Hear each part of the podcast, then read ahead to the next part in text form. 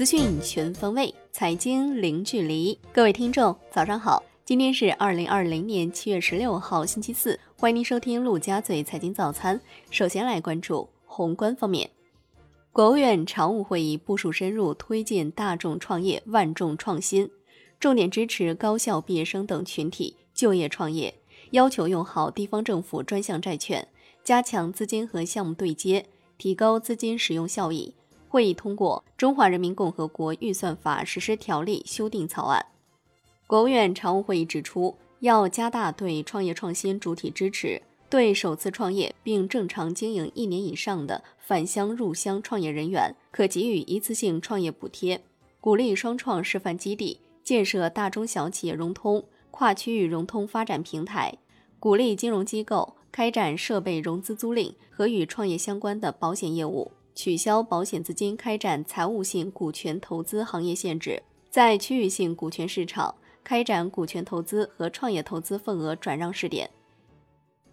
央行开展四千亿元 MLF 操作，中标利率持平于百分之二点九五。此次 MLF 操作是对七月两次 MLF 到期和一次 TMLF 到期的续作。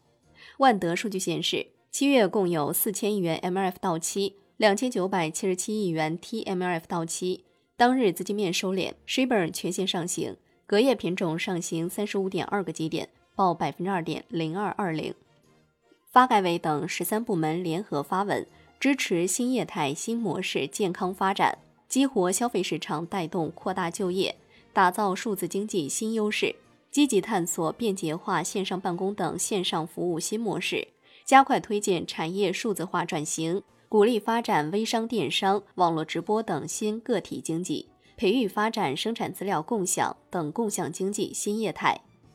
国家卫健委通报：七月十四号，三十一个省、自治区、直辖市和新疆生产建设兵团新增新冠肺炎确诊病例六例，均为境外输入病例；新增无症状感染者四例，均为境外输入。尚在医学观察无症状感染者一百一十例。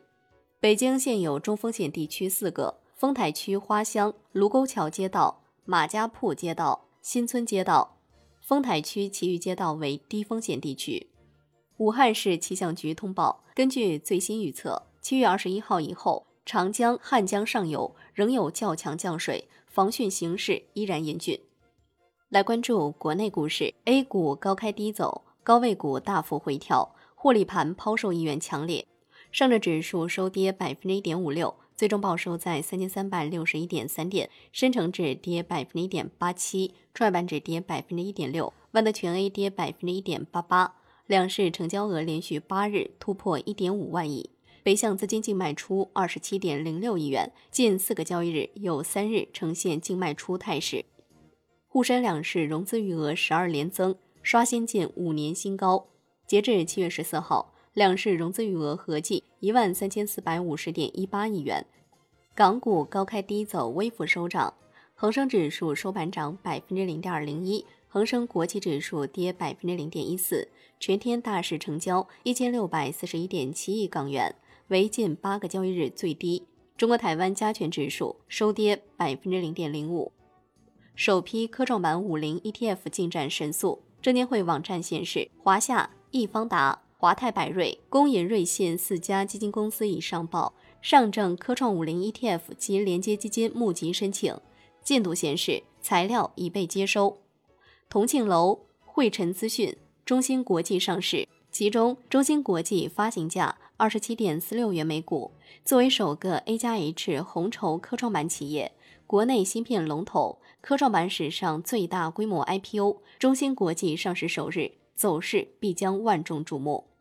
证监会表示，将全面落实对资本市场违法犯罪行为零容忍工作要求，严厉查处重大违法犯罪案件，推动强化民事赔偿和刑事追责力度，显著提升证券违法违规成本，切实保护投资者合法权益。证监会同意。康希诺、凯赛生物、南亚新材三家企业科创板 IPO 注册，尚伟新材、易瑞科技科创板首发申请过会，创业板注册制 IPO 第二审结果出炉，美畅新材、爱美克、蓝盾光电、捷美特四家企业首发申请均获通过。金融方面，国家绿色发展基金股份有限公司正式成立，注册资本八百八十五亿元，基金第一大股东为财政部，持股比例百分之十一点三，国开行及五大行均持有股份。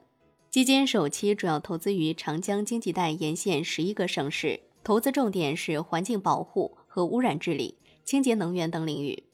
楼市方面，深圳进一步收紧楼市调控政策，其中包括。落户满三年且需提交连续三年个税或社保证明方可购房，离异后三年内购房按离异前政策标准执行。二手房转让增值税周免年限由两年调整为五年。普通住房标准新增总价不超七百五十万元指标，二套非普通住房首付比例提至百分之八十。海外方面，美联储褐皮书报告，由于许多州解除了封锁令。消费活动开始恢复，美国经济在七月初出现复苏萌芽，但前景仍然高度不确定。所有地区的零售销售增长，车辆销售的反弹突出，食品与饮料销售持续增长，休闲和娱乐开支出现改善，但仍然远低于二零一九年同期水平。来关注国际股市，美国三大股指集体收高，欧洲股市集体收涨。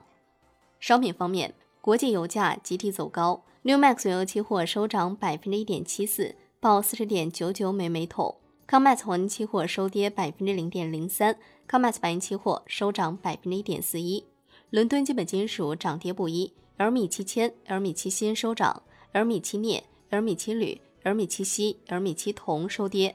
国内商品期货夜盘多数下跌，动力煤收涨，豆油、菜油、棕榈油收涨。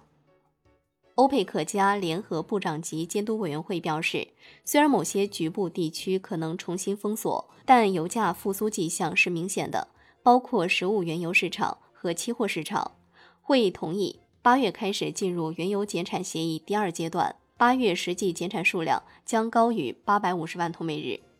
债券方面，国债期货全线收涨，银行间主要利率债收益率明显下行，银行间资金面再度收敛。隔夜回购加权利率反弹逾三十五个基点。